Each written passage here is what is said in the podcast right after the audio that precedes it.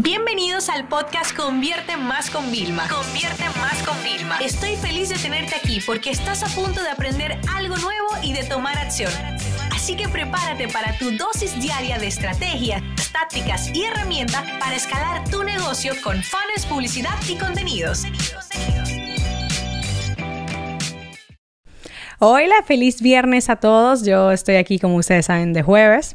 Y en vez de grabar este episodio como siempre, después de mi sesión de coaching, decidí hacerlo antes porque tengo una agenda. O sea, yo les voy a decir algo. Si yo consigo salir hoy sin dolor de cabeza del día, va, va a ser mucho, porque ayer estuve trabajando con un cliente hasta muy tarde, hasta las 10 de la noche. Entonces llego a casa a hacer toda la rutina y hoy ya sabes, no me tocaba entrenador, pero tenía que hacer cardio y el post del día y la tal. Bueno, para más decirle que lo que hice fue que me desperté, me puse mi ropa de gimnasio, me bajé a mi bicicleta escritorio, ahí a trabajar, no abrí el WhatsApp, no abrí el correo, no abrí nada. Cuando termino, nada, o 9 y 40 y pico, eh, publicó el post, tal, me entró un WhatsApp sí en WhatsApp digo yo, no, la gente está loca. O sea, la gente está loca. O sea, yo decía, ¿cómo puede ser tan temprano en la mañana y tener tantos WhatsApp? Pero bueno, así son las cosas. Y la verdad es que hoy tengo que grabar este episodio de viernes, eh, tengo que trabajar en una presentación de pago que tengo mañana para para unos speakers que les enseño cómo, cómo pueden monetizar su presencia. Entonces, claro, antes yo lo hacía en cuatro horas, lo tengo que hacer en dos horas. Y déjenme decirle algo, es más fácil aumentar que reducir en muchas ocasiones. A veces es al revés, pero en esta ocasión va a ser más difícil porque es un reto, tengo menos tiempo y tengo que aportar igual de, de valor con algunas cosas principales y quitando otras, ¿no? Y luego, por supuesto, también tengo que terminar eh, un tema de un producto nuevo que estamos sacando, que, que, va a salir en la promoción para cerrar el reto de Triunfa Gran. Y claro, estoy, sabes, como que no he querido delegar algunas cosas, las quiero hacer yo porque sí, o sea, directamente, porque además fui yo que le enseñé a mi equipo cómo se hacían, aunque ellos lo siguen haciendo ahora. Y bueno, pues hoy me toca un poco quizás acostarme tarde porque entre medios tengo que ir al dentista, tengo que ir a una consulta médica, o sea, bueno, ya ustedes sí pueden imaginar a una persona como a mí que les confieso que no me gusta conducir. O sea que ya se pueden imaginar. Entonces, ¿cuál es el plan que tengo? El plan que tengo es que hice una lista de todas las cosas que tenía hoy. ¿Ok? Les di un orden de prioridad y las voy sacando. Por ejemplo, para mí este podcast es muy importante, pero no quería que mi equipo lo tuviera de último, ¿no? Y con el día a día, yo no sé cómo, cómo iba a estar yo, si agobiado o no agobiado, digo, no, ellos se merecen mi mejor energía. Así que aquí estoy dándole a usted. Entonces, esto me va a ayudar. También luego hablando con mi coach, que fíjate que en un día de caos tú dirías, cancela coaching, Vilma, cancela esas dos horas. Jamás. O sea, es muy raro que yo cancele una sesión con mi coach, ¿ok? No lo puedo cancelar porque justamente eso es el recuerdo de mantenerme cuerda y muchas veces tenemos que hacer una gran pausa para coger carrera e impulso. Y esto no lo solemos ver de esta forma. Sería, normalmente esto pasa, tú dices, tengo mucho trabajo, cancelas planes familiares, pero no te has dado cuenta que quizás juntarte en ese plan familiar te da la energía para luego volver a conectar con más fuerza, porque esos son el tipo de cosas que realmente yo creo que tenemos que, analizar, ¿ok? Y que realmente tienen una gran importancia. A mí me pasa sobre todo mm, asesorando a muchas personas que las veo en bloqueo y les ayuda a desconectar, incluso en uno de los servicios que hacíamos en mi oficina, eh, de un día de consultoría, o sea, salíamos a comer dos horas y a lo mejor, no, dos horas estaba pautado porque eso era desconexión y nosotros íbamos sacando información de ahí con la cual luego podríamos reaccionar. Entonces es muy importante el tema de las pausas y eso, es una de las reflexiones que yo les quiero dejar para este fin de semana, ¿ok? Luego otra cosa que les quiero comentar eh, es que en el proceso de yo escribir un libro nuevo, que voy a escribir un libro nuevo, eh, nosotros estamos ahora en la parte previa. La parte previa es la parte de producción, porque toda persona, eh, escritor, creador de contenidos, incluso si tú nunca lo has hecho, tú necesitas una fecha límite. El problema de cuando nosotros creamos un plan, definimos un objetivo y no lo aterrizamos y no ponemos una fecha límite, es que se queda en un sueño más, se queda en una idea más.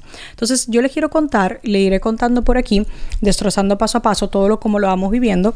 Yo quiero escribir este libro este libro, quiero que exista copia física, quiero probar en Estados Unidos a venderlo, además va a ser en español, no en inglés, y bueno, pues entonces hay unas fechas límite. Lo primero es que lo quiero maquetado súper lindo, o sea, podría haber hecho un, un, libro en Google Doc, es igual de valioso, o sea, de eso te puedo ah, asegurar, porque nosotros hicimos el de más audiencia y la gente, o sea, alucina dice, Vilma, yo nunca he leído un material como este digo, online. Digo, yo no es que no existe online, justamente por eso es. Entonces, este libro eh, va a tener la copia digital por la situación en la que estamos viviendo ahora, como mi proyecto triunfará. Entonces empezamos, maquetador, estamos buscando. Y que nos siga por las páginas más o menos que yo quiero, que son como 200, 300, entre ahí me mantendré no se asusten, o sea, es un libro que necesito documentar, o sea, necesito pantallazos, entonces eh, también el diseño siempre te agregan como 40 páginas más que no te puedes quitar, ¿no? Entonces, eh, por eso es un libro más denso, ¿no? Quizás mío de escribir van a ser como 120, 130 páginas de Word, entiendo, que sigue siendo grande. Entonces, bueno, ¿quién maqueta? ¿Vale? Eh, ilustra el libro, tal, todo lo maqueta, para nosotros ver si la fecha de lanzamiento que yo tengo previsto lanzar este libro, pues encaja, ¿no? Entonces, una vez que tenga eso, vamos. ¿Qué otra cosa yo estoy haciendo? Ahora mismo estoy en el proceso de investigación. Es decir, ¿qué otros productos parecidos, qué otros libros hay en el mercado? Entonces, ¿esto qué significa? Lo que yo hago es que yo voy viendo cómo los venden, pero no me puedo entrar al libro. Esto es un, señores, esto es un consejo real, ¿ok? Te voy a contar por qué. Porque tú te intoxicas en el momento en el que y te quedas viciado, en el momento en que tú tienes que crear algo y primero te vas a las fuentes a consumir, te vas a quedar viciado y no vas a sacar tu real potencial. Entonces yo ahora estoy en la investigación de ver cómo lo venden, ver los enfoques, ver los nombres, porque no tengo nombre todavía para el libro. Y eso es algo que a mí me pone un poco nerviosa porque a mí me gusta tener el nombre, ¿no? Del, del proyecto para llamarlo por su nombre y apellido, ¿no? Y, mm, y entonces, bueno, hay unos cuantos digitales, ya los tengo ahí identificado, tengo las páginas y los compraré eh, seguramente este fin de semana, pero no los puedo abrir.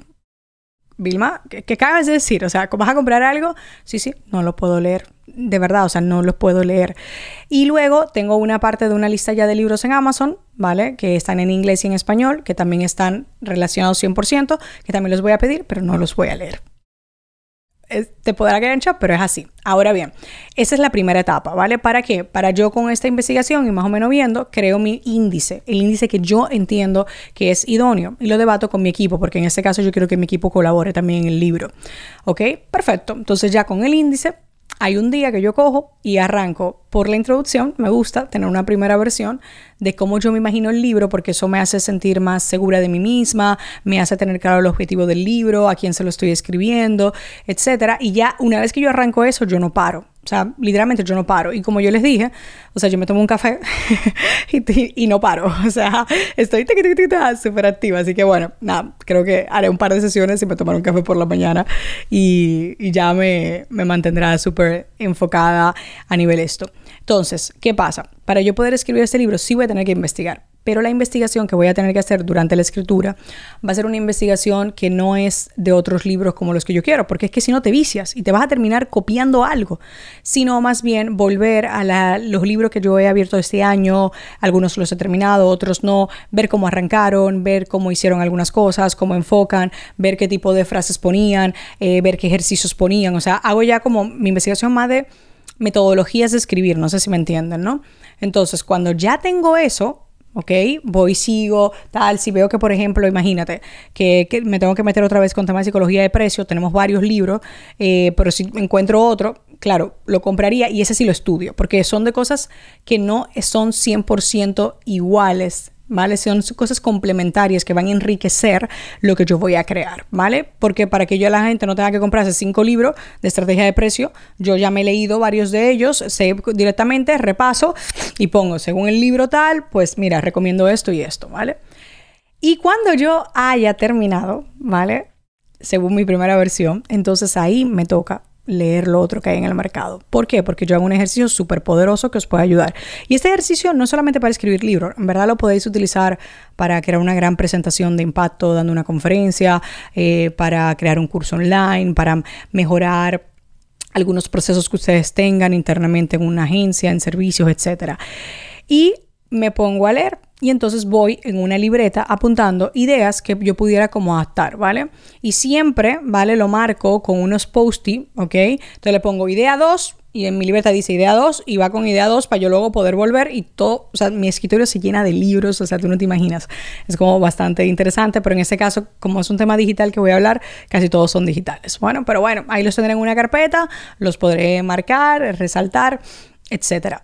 Entonces ahí enriquezco y hago un repaso otra vez al libro y ver, veo qué más le podemos agregar de valor. Señores, esa es la clave que siempre me ha llevado a crear eh, libros buenos, ¿vale? Libros que la gente atesora, libros que la gente recomienda y mantenerlos siempre actualizados, porque es que de lo contrario, no, nunca vamos a poder sacar a relucir nuestro real talento, nuestros reales conocimientos. ¿Por qué? Porque te puede atacar el síndrome del impostor, diciendo, wow, Imagínate, es que sé tan poco comparado con eso. No. O te puede venir el síndrome del ego que puede ser peor. Vaya, ya ustedes saben que eh, esto que están vendiendo carísimo, o sea, esto no tiene nada, y entonces tú vienes como con tu ego y puede venirte un poco de arrogancia, que tampoco es malo en el proceso de creación. Entonces, bueno, espero que esto les ayude porque esa es como la parte previa. Estoy 100% siendo honesta como yo lo hago, como siempre me gusta. Así que bueno, les dejo de fin de semana esto para que lo piensen por si no se han animado a escribir un libro. Empiecen vuestro proceso, o sea, vuestro libro no tiene que ser un bestseller, no tiene que siquiera estar en Amazon.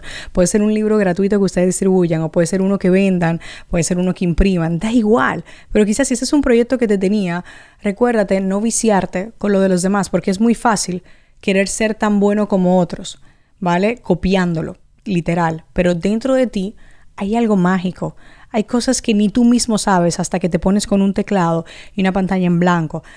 O sea, esto es algo que tú tienes que tener y recuérdate que en los días más estresantes no debes nunca cambiar las prioridades que para ti te hacen feliz y te ayudan a mantener el foco y a llegar a la meta. Sesión se acabó y ahora es tu turno de tomar acción. No te olvides suscribirte para recibir el mejor contenido diario de marketing, publicidad y ventas online.